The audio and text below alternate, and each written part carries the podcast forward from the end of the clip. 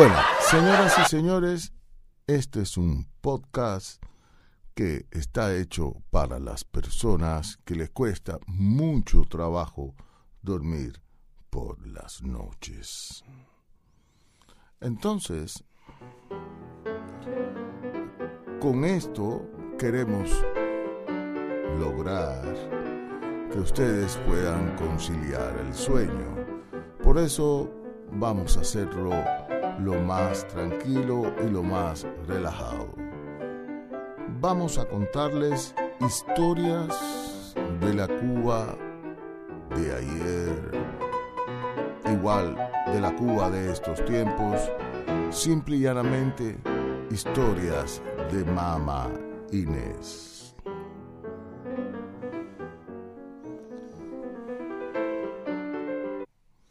Pues, entonces, para empezar, vamos a hablar de los Estados Unidos. Ustedes pensarán, oye, este tipo se está volviendo loco.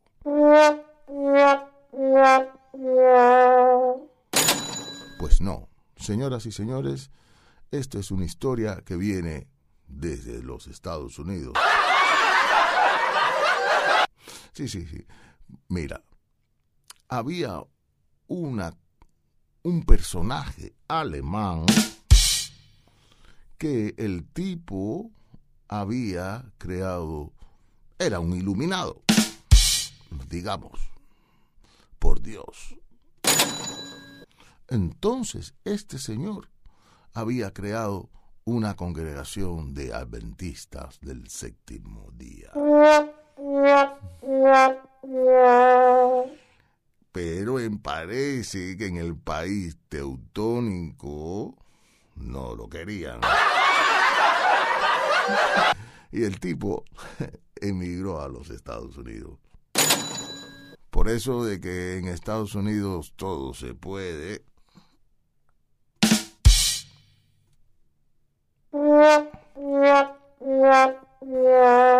Y eso de que siempre llegan la gente allí con sus ideas, digamos, los iluminados. Pues sí, señoras y señores, este iluminado llegó a Estados Unidos por los años treinta y pico, cuarenta, más o menos. Y entonces ahí creó una comunidad de adventistas del séptimo día. Y esta comunidad allí creció. Bueno, digamos que muchas personas o un poco de personas siguieron su iluminación.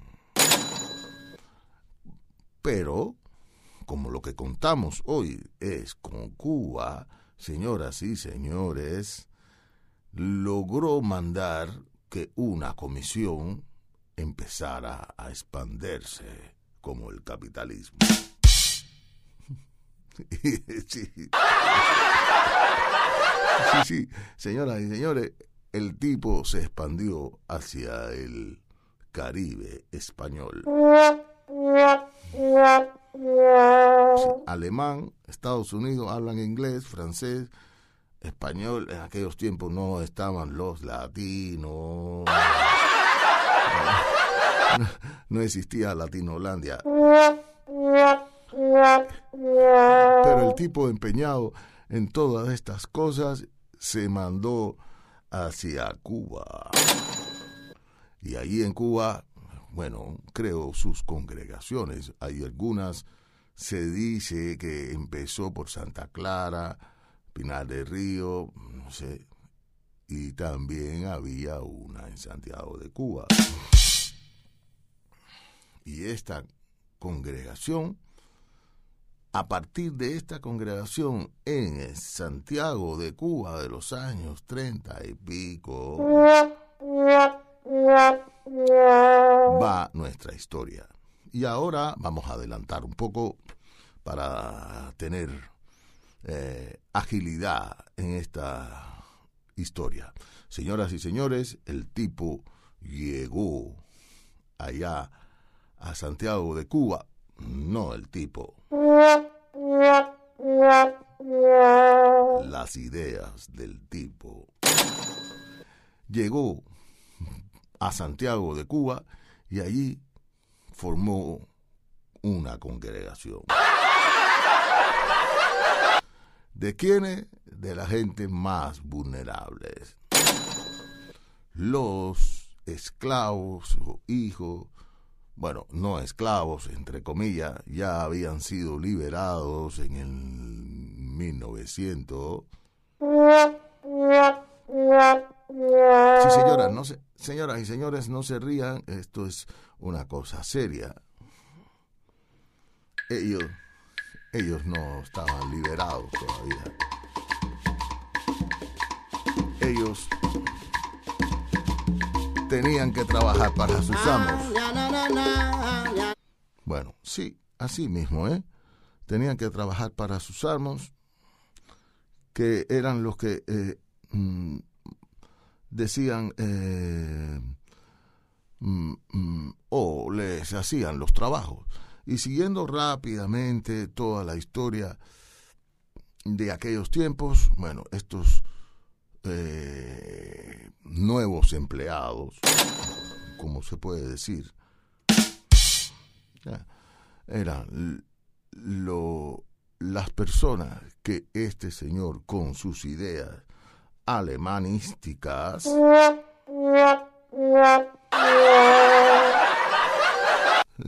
logró convencer para sus, no voy a decir macabros propósitos, pero para engrandecer sus ideales. Señoras y señores, el tipo logró crear una congregación y una iglesia y donde todo el mundo que pertenecía a esta congregación iban, iban a ser salvados del juicio final. Señoras y señores, sí, porque ellos predicaban que había un opedri, predican todavía, perdona, predican hoy en día de que va a haber un juicio final. Y, y que los que no estén en ese juicio van a ir y van a ser llevados a alguna fuente de agua hirviendo y van a morir en el infierno. Bueno, entre otras cosas. Señoras y señores, yo hablo aquí como un papagayo. Pero la historia es de esta zona de Santiago de Cuba.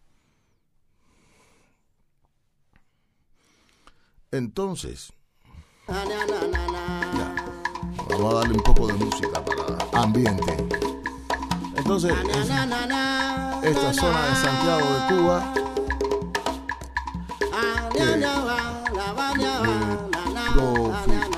profilaban muchos nuevos eh, esclavos y gente que tenían ganas de progresar en la vida.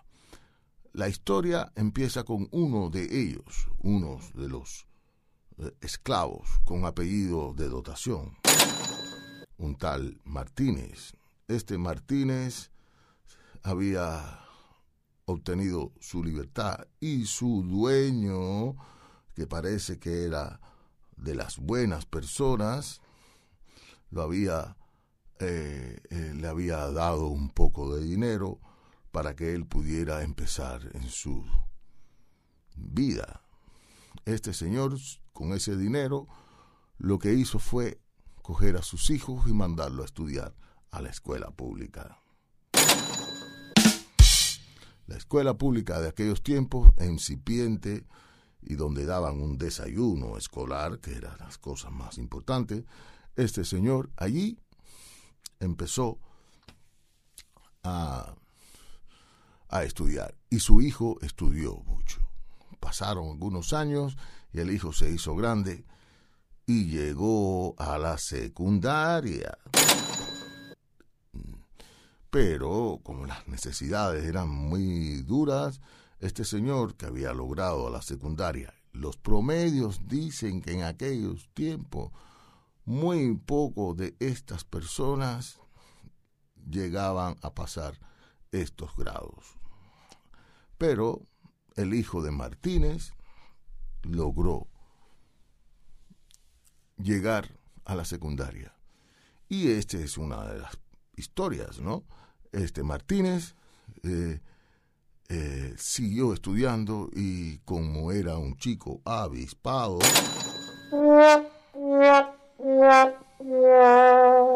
empezó a hacer negocios ventajosos en el comercio, vendiendo y comprando, vendiendo y comprando, y hasta que pudo hacer un capital. Y en ese capital, lo que hizo, muy inteligente, se compró unas romanas. no, ustedes ya se ríen que se compró dos mujeres romanas. No, no, no, no, no.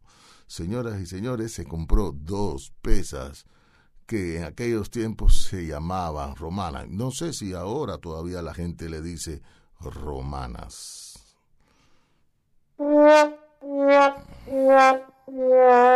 Pues este señor con sus dos romanas empezó a trabajar en un gran mercado de viandas y de frutas.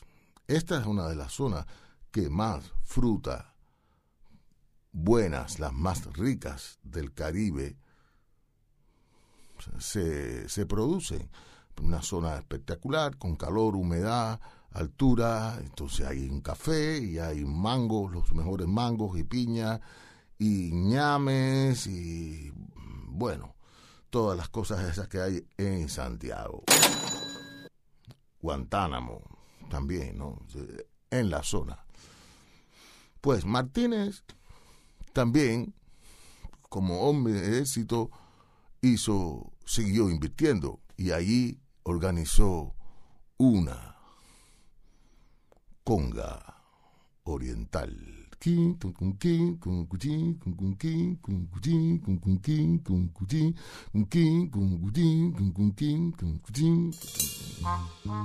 Bueno, señoras y señores, el tipo organizó una gran conga, una comparsa. Por aquellos tiempos la comparsa era uno de los de los eventos sociales más importantes de la zona. Toda esta gente que anteriormente como esclavos se reunían para hacer sus manifestaciones culturales y sus rituales religiosos.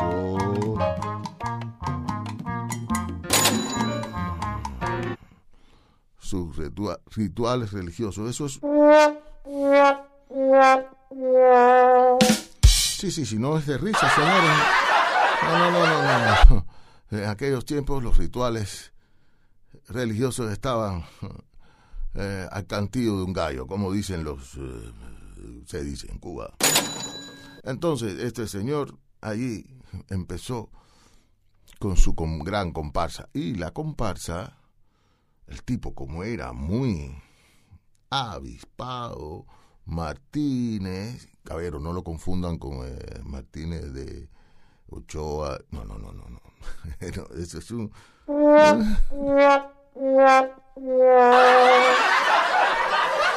bueno, Martínez, como eh, logró organizar una comparsa, y la comparsa estaba en, en competencia con los de los hoyos. Cuando venían los carnavales, había un jurado y le daban un banderín y, la gente seguía la comparsa. Imagínense todo el mundo por la calle, mira cómo suena la chanquín,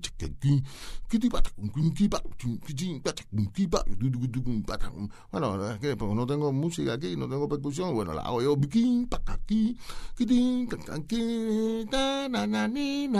bueno, esa es la conga oriental. Y los orientales y los santiagueros salían para la calle con una chancleta y, sin camisa o con la toalla en el cuello y un vaso de cerveza. Esa es la historia de la comparsa, una fiesta súper popular. Entonces, a este Martínez se le ocurrió la idea de poner una trompetica china. Sí, sí, sí, ustedes se ríen, pero el tipo, como por su casa vivía un chino que tenía una trompetica que la sonaba.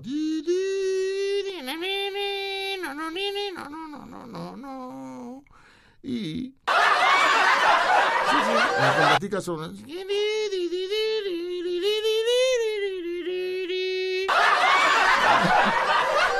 El tipo se le ocurrió poner esa trompetica china en la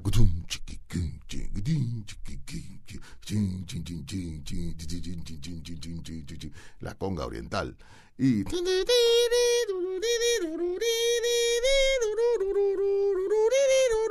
esa más o menos era la conga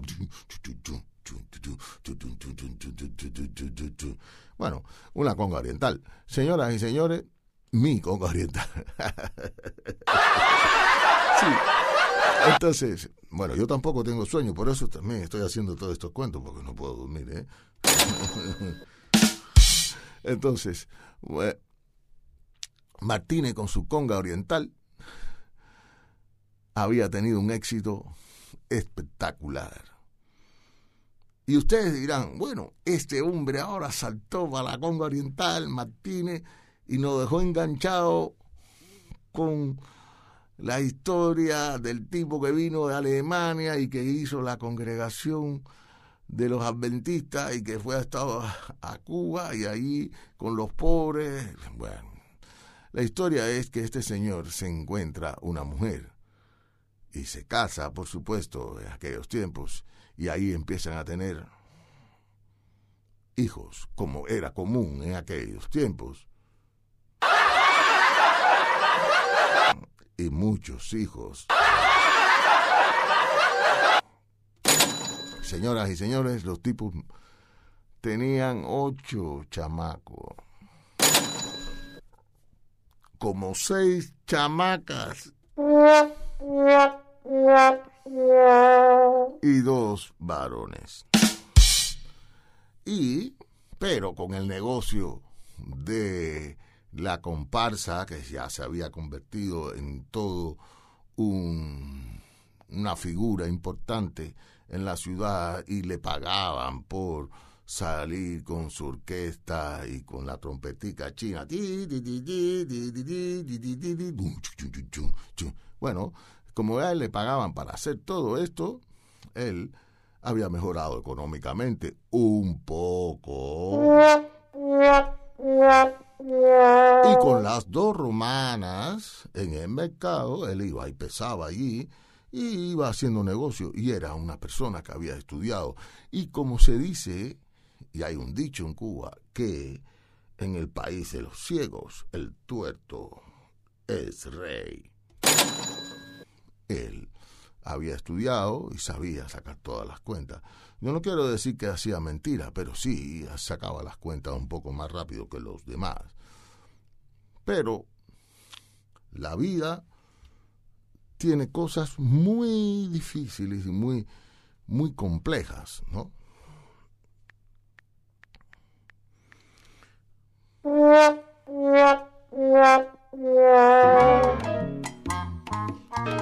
Señoras y señores, la vida se va complicando en una cuarta de tierra, como dicen en Cuba. Este señor de la noche a la mañana enfermó. Sí, señores, enfermó de una gran fiebre que nadie, los doctores de la zona, no podían determinar de qué era. Y al cabo de dos semanas, el señor falleció. Según dicen las malas lenguas de aquellos tiempos, había muerto porque las otras orquestas que estaban en una constante eh, pelea con la con la con la con la comparsa de él le habían echado una brujería. Cosa común en aquellos tiempos, en estos tiempos también. Pues, señoras y señores, porque dicen las malas lenguas que el tipo había ido a casa de una señora donde era religiosa. Y allí le había entregado en honor a todos sus resultados y haber hecho que la, su comparsa había hubiera subido mucho y por el éxito alcanzado por su comparsa le regaló unos collares.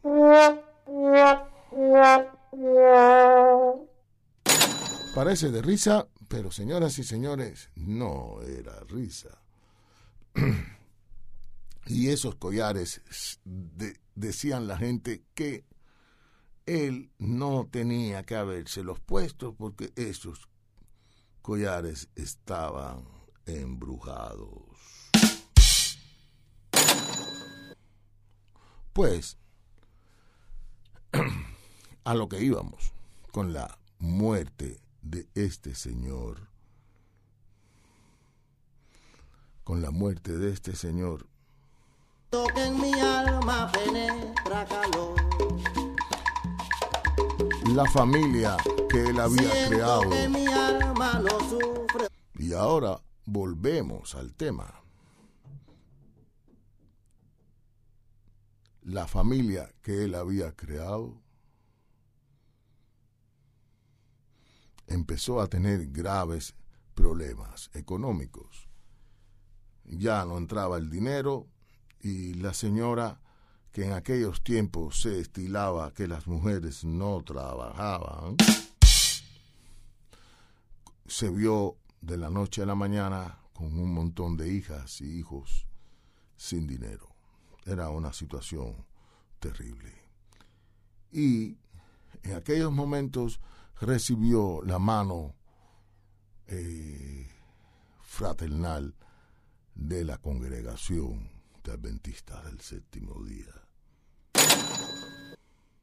Sí, señoras y señores, era todo un, una cosa muy, muy triste. Pero esta gente no le gustaba, ayudaron y no le gustaba que la gente, sus congregados, sus ovejas, participaran del mundo. Y Amada, que era como se llamaba la señora de Martínez, entró a la iglesia de los adventistas. Por supuesto, entrar la madre, también los hijos, y todo el mundo era allí de la congregación adventistas el séptimo día. Pero pasaron las cosas terribles, siguieron pasándole cosas terribles a esta familia, que de todas maneras, de todas maneras era muy pobre, los niños que anteriormente iban a la escuela pública a aprender, dejaron de ir a la escuela pública porque eso era sacrilegio y tenían que estudiar en una escuela de la congregación adventista del séptimo día. Y en todo era relacionado a la iglesia. Y todos estos muchachos su vida cambió a la iglesia. La señora amada también su vida cambió a la iglesia. Se convirtió en una gran beata, una gran beata, eh, completamente donde no podía ver nada más que iglesia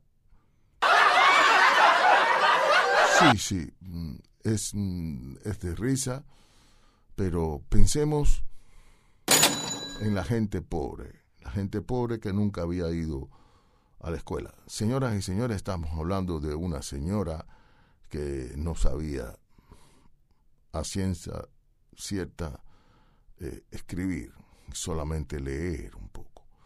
Y se pasaba el día leyendo la Biblia. Y como dicen estas personas, Dios te va a salvar. Y las niñas tuvieron que empezar a trabajar desde muy jóvenes en casas de otras personas, como criadas, como lavando ropas, y lo típico de aquella época de las personas muy pobres y de color. Pues esta historia se va convirtiendo en más triste todavía y en más eh, fúnebre. Señoras y señores, amada, de la noche a la mañana, estando en la iglesia, venerando a Dios, había salido en estado de un hijo nuevo. ¿Y de quién? Señoras y señores, imposible que había sido obra del Espíritu Santo. No, no, no, no. Había alguien que había malintencionado. Había irrumpido en la quietud de esta señora y en los eh, sufrimientos de esa señora y había dejado su semilla. Y la semilla se había convertido en una gran barriga. Pues, señoras y señores, como dicen en Cuba, cuando no quieres caldos te dan tres tazas. Esa señora que había pasado toda esta amargura con su amado Félix, ahora se encontraba en una congregación donde todo el mundo se preguntaba, ¿y esa barriga de dónde salió? ¿Quién habrá sido el tipo? Yo creo que vamos a tenerla que sacar de la congregación. Pues no. Señoras y señores, en Cuba todo se sabe. Y parece que había alguna gente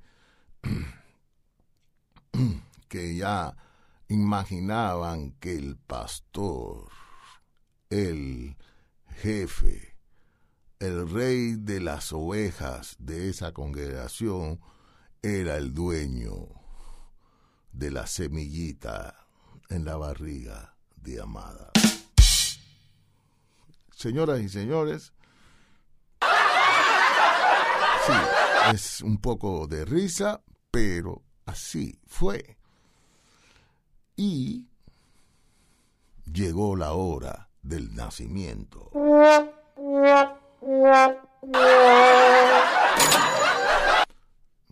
Nadie daba la cara, como se dice en estos tiempos. Bueno, ¿y quién da la cara por esto? Nadie. No había hombre que daba la cara. Todo el mundo de la congregación, no, no, Espíritu Santo. Y la mayoría de gente, los más viejos ahí, decían, no, esto no es obra del Espíritu Santo. Esto es obra de un santo. Con nombre y apellido y que con dos patas y que camina. Que camina. Pues una de las hijas de las más grandes, que era muy avispada, heredando las actitudes de su padre, sabía quién había sido el tipo. Y cuando llegó el embarazo, Amada tenía un embarazo muy difícil, señoras y señores. Noveno hijo.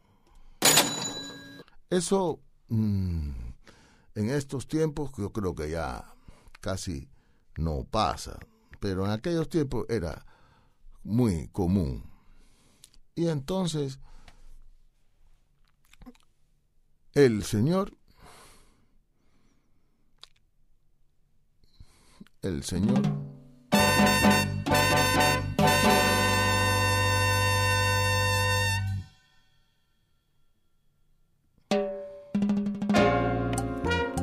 El Señor, el Señor de la congregación solamente callaba, rezaba por su alma y porque Dios ayudara a la pobre señora. Pero esta hija, inteligente y avispada, que había visto entrar por las noches al susodicho pastor, no dudó y aparte de eso en Cuba todo se sabe y hay siempre, como decía un amigo mío, siempre hay un ojo que te ve. Esta muchacha salió un día y ya la pobre, desesperada por la situación, viendo que su mamá iba a parir y que no había colchón, no había cuna, no había nada para el próximo hermanito, cogió un par de tijeras, se la metió en una carterita y fue a buscar al pastor. Sí, señores. Y dicen que por enramada la muchacha paró al pastor. Y el pastor dijo, ¿qué quieres, hija mía? dice, mira, tú y yo vamos a hablar ahora la verdad. Dice, ¿qué pasa, hija mía? Dice, por favor, tú y yo sabemos que tú eres el papá del chiquito. Él dijo, sí, sí, no, no, no, pero ¿cómo? Es que yo fui a la palabra y yo entraba a tu casa. Dice, oye, chico, que ahí no entran más hombres el único hombre que entraba allí eras tú. Pues, bueno, eh, dice, mira, vamos a hacer una cosa, tú tienes que hacer frente a todas estas cosas. Dice, no, pero yo soy casado. Y la chica dijo, eres casado, mira, a mí me vale madre, como decían los mexicanos y los venezolanos. Y la chica cogió la tijera y le dijo, mira, si tú mañana no traes un corchón y no ayudas a mi madre, estas tijeras te las voy a enterrar en el medio del corazón. Habana. Yo. Señoras y señores, como se pueden imaginar,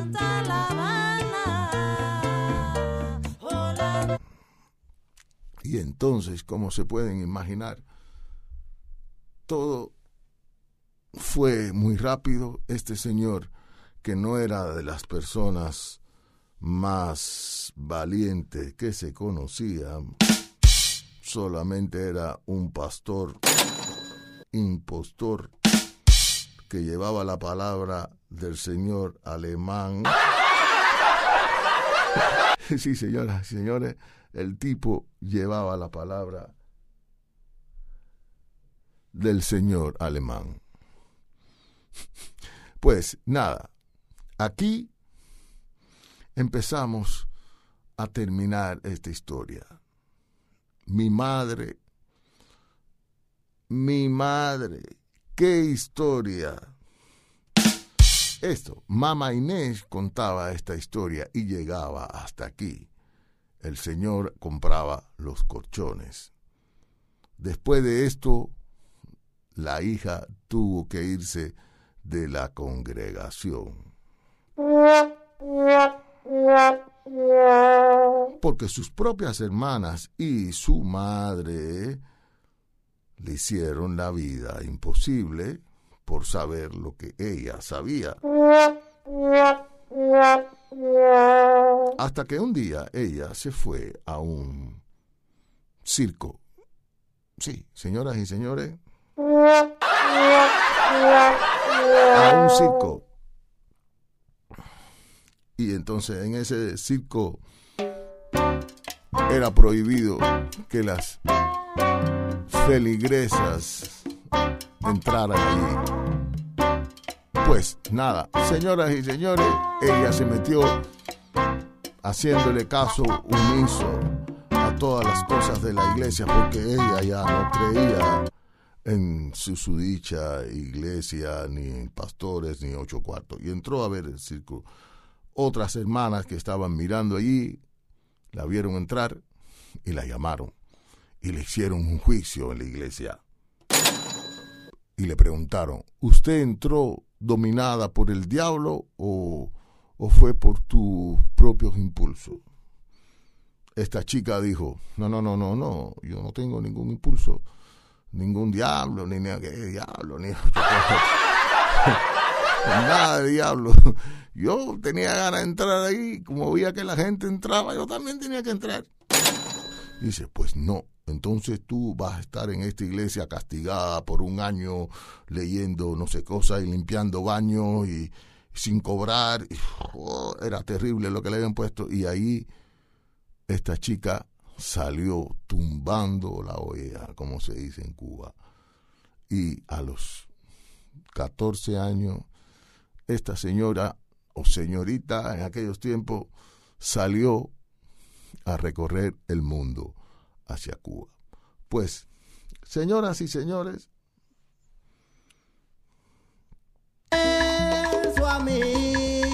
esta es la historia. Creo que hay algunas personas ya se tienen que haber dormido. Y entonces, bueno,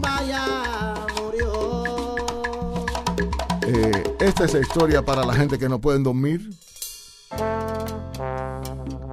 Espero que hayan pasado un rato agradable.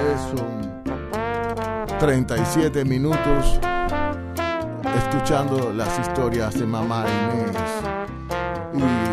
Y, y espero que en el próximo capítulo ustedes o ya se hayan dormido, porque me parece que ya con toda esta muela se tienen que haber dormido.